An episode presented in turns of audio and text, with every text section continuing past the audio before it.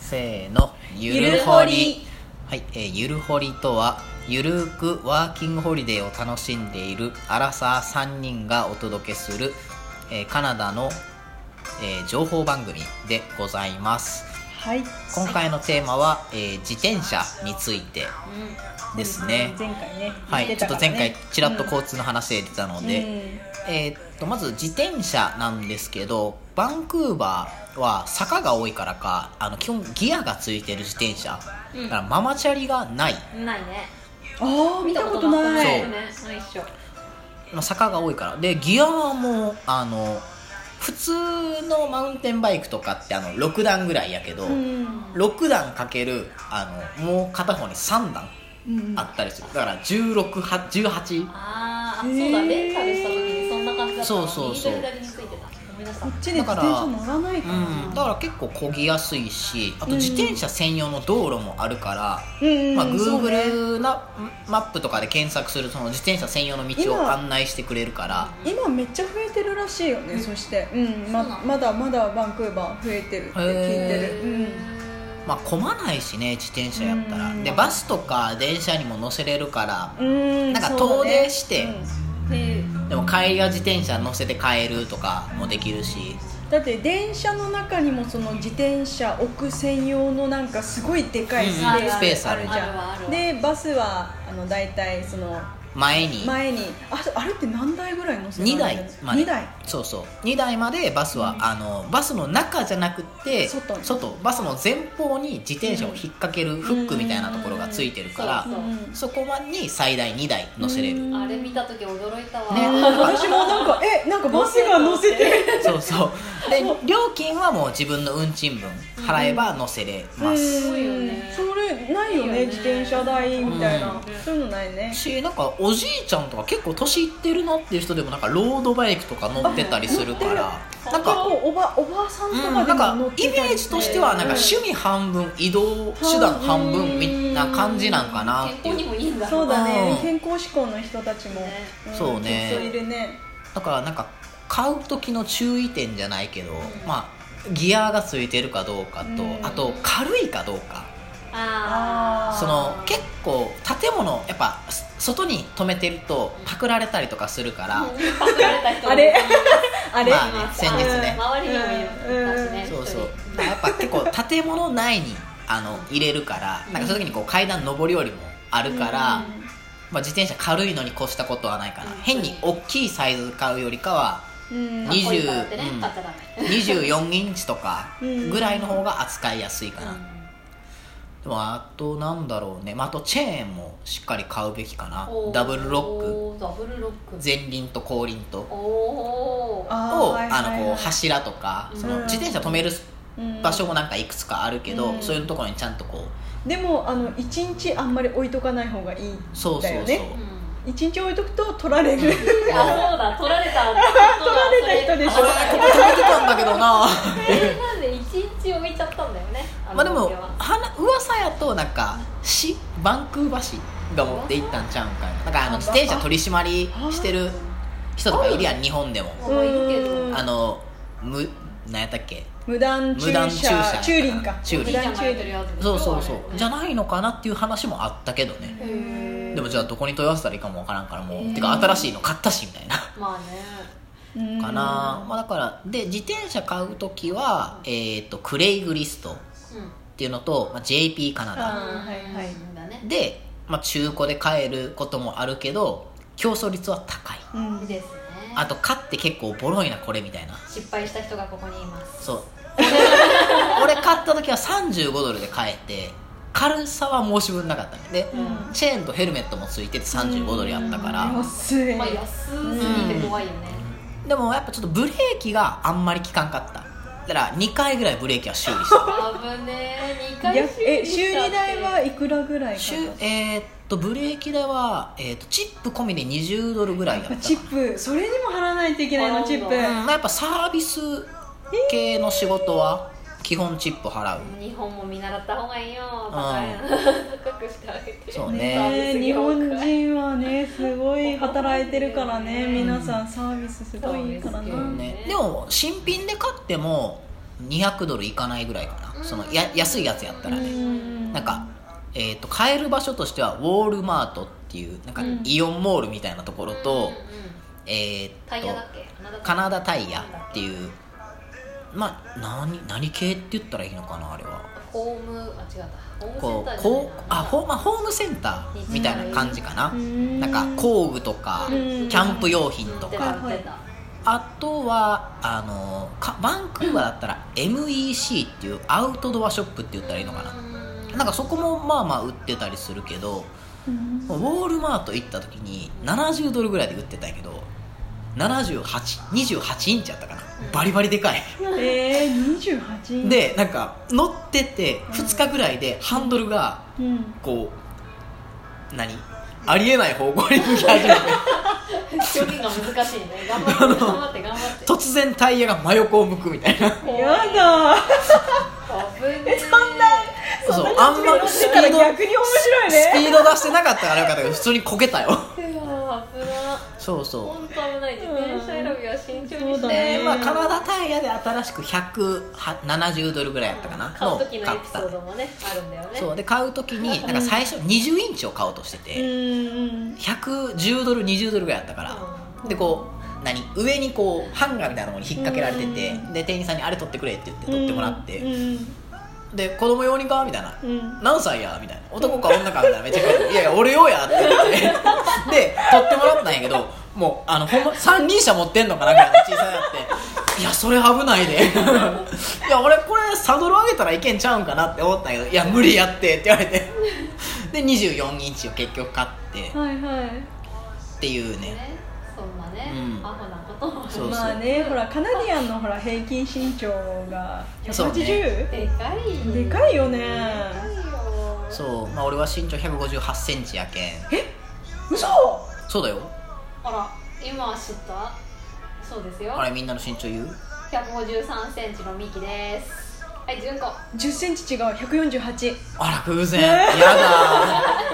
全くえミキコやばいよほそうそうなんだねそうそうあじゃあ120インチのシャリいけんじゃんいけるかもしれない、んと買っちなんゃかうサドルサドル上げても多分それ膝ハンドルに移せみたいなの言われ てそうかなみたいな言って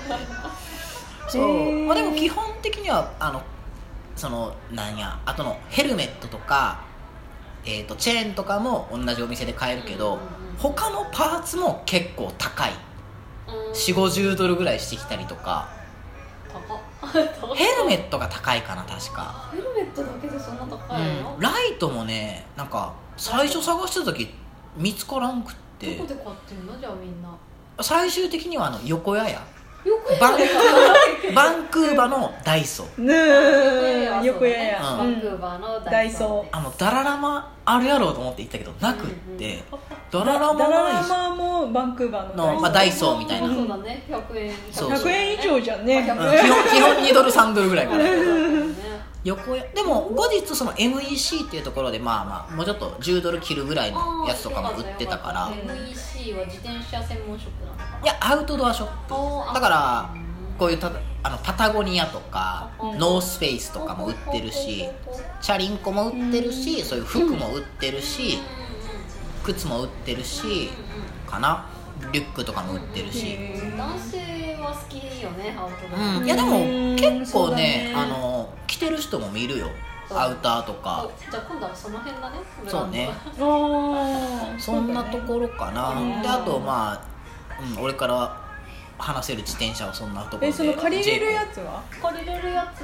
は俺情報ねえんだなそれ私もねやそうなんだよやったことないんだよあれねはないあのあのよく道路えっとカナバンクーバーのダウンタウンを歩いてると水色かな、うんなんか青色水色のなんか w i イ f i のあのマークがそうそうあそうそうるレンタやルでつきるでよっていうので、あれは確か事前登録をしてあで有料だった気がする、うんで確か30分以内であれば無料とかかうんなうんちゃんとだか戻らさないといけないそうでも同じ場所じゃなくってもで同じようにそのマークあるところに戻せば OK そうだねらしいだかそれはらそこまで30分以内に行ってまたそこから借りて映像出して行ってってやったなんからそういうのやってる永遠に無料人いるらしいねねそれか、まあ、うんもしくはあ の本当観光だったら、えっとどこだっけカナダプレイスのあたりのところにあ自転車屋さんあるねそう自転車屋さんがその多分でもあれはあれせなんや何パークやったっけセントラルセントラルパークうかんセントラルパーク用やと思うけどねあうんだと思う、んうんでも本当にいいねうんサイクリングは夏の時期最高だね最高スタンレーパーク一周するの楽しいめっちゃいいあと家族家族でもなあんか二人そのうん乗り用乗とりいう用かとかあと赤ちゃんのあー輪車みたいなやつを取り付けられるのかあなーなんかそれをつけへて自転車こいでる人とかもいいるるのそうなんだすごい見たこと取なりいな付けるっていうか多分そういう自転車がある、えーすごいねうん、結構見るーそれがうんいいねあいいねそれであと自転車これからの時期はサングラスした方がいいあねそうね眩しいからサン直射あ直射日光じゃない直射日光だね 直射日光かサングラスがいるのと、まあ、ヘルメットは日 必本須うん日本の何倍なんだっけ日こ光っち結構強いよ、うんなんか海外は基本強いよ日焼け止めも忘れずにかな、そうねそうだねで走る時も右側通行で右側だったんだそうであの車道を走らないあといそうけだないそうだうそうだーんでみんなそうあのかけそうだねでカナダは、えーっとこの前進行方向の信号が赤であっても右折ができる、そうあそのれ意味が本当に分かんな分いかんなかったけどでもあの慣れてうん曲がってくるのが分かった車が来てなかったら右折ができるから、うんあの内輪差に気をつけて、 うん危ないよあんまり道路の近くには行かないようにそうねまあ、だから信号待ちしてる時だったらまあ歩道とかにこうん離うれ一た回逃げた方がいいかも、うんまあ自転車でも漕ぐ時は車道を走る、歩いてても離れた方がいいかな、危ないからあと雨の日は本当はあー雨の日は本当に注意した方がいいああそう跳ねるよねの大体みんなスピード出してそしすてごい私3回ぐらいあのもへうーかぶったから漫画みたいで絶対本当にもうなんか1回あの一回パシャってかけられてもう1回かけられた時は本当にあの泣いちゃったよ ねかわいそうにいやもうなんかもうなんか人生でこんなことがやっぱりあるんだって いや別にその日悲しかったわけでも何でもないのだって歌歌いながらこんな感じであこんな感じでっていうかはい傘さしてすごいちょっとウキウキしながら帰ってったのに すごい勢いでバシャーって来てひどいそうそうそうへーもうなんかなんかそういうのはあんまり考えないよね多分そうですこかっちの人たちゆっくり走ろうっていう気はないあそれからうん自転車にもあの泥よけついてないからさあそうなのそうあつそうなんいだてない基あらら本ららついてるやつもあるけどうん基本ついてないねうんなんやろ早く走ることを常に追求してるこっちの人たち本当早いもう汚れたら洗えばいいとうんかそういう感じあんまりそうね汚れに関してはなんか緩いよねねでかなそんなもんやねそんなもんかね自転車事情自転うん自車転車事情まあ機会があればまたうん何か質問があればうん気になればうん言っていただければいいと思うはいキヤ君が一番わかるそうだなトロントとバンクーバーの違いよく言ってたじゃない自車あああでもトロントも一緒やけ雪の日どはべちゃべちゃでなんたら汚いって言ってた気があする汚れやすいみまあたいじゃあ気候の話はまたな次回別にあー次回にしましょうかオッケー自転車あでもなんか自分のエピソードになるけどそのう折りたたみ自転車海外に持ってきたら便利ちゃうんかなって思って折りたたみ自転車前,、うやん、前にあの日本帰国した時にうん折りたたみ自転車を買ってうん持っていこうとしたんやけどなんか航空会社そのうん航空券を買った会社に自転車行けるかどうかお問い合わせをしてたんやけどなんか結局当日になっても連絡こんくってでまあ行けるやろううんってちょっと過信してたんね、うんで持って行ったらやっぱ料金かかりますって言われてうんでなんかその自転車が1 8キロぐらいだったんかなでうん1 5キロまでが確かうん1万5千円ぐらいなんやけど、はいはいそっから1 5キロ超えたら何もうプラス1万5千円だから3万ひどいそうでその時あの乗り換えトランジットがあったから日本からハワイ行ってハワイからバンクーバーだったからだからその3万も日本ハワイ間の3万なんやえでハワイからじゃあまだバンクーバーでいくら払うんやって思ってで仮に次まだ別の国に持っていく時いくら払うんやと思ってまあね、仕方なくもうその関西国際空港から実家に送り返したよねっていうかわいー 最高最いでも高懸命だよねそうだね当たり前だよそっねちの方が高くつくとっころだったねていうちょっとあの折りたみたみ自転車持ってこようとしたバカがいたっていう話うんでしたねはい、では本日のお話自転車については以上でございますそうでしたねありがとうござはいあいました、りがとうございます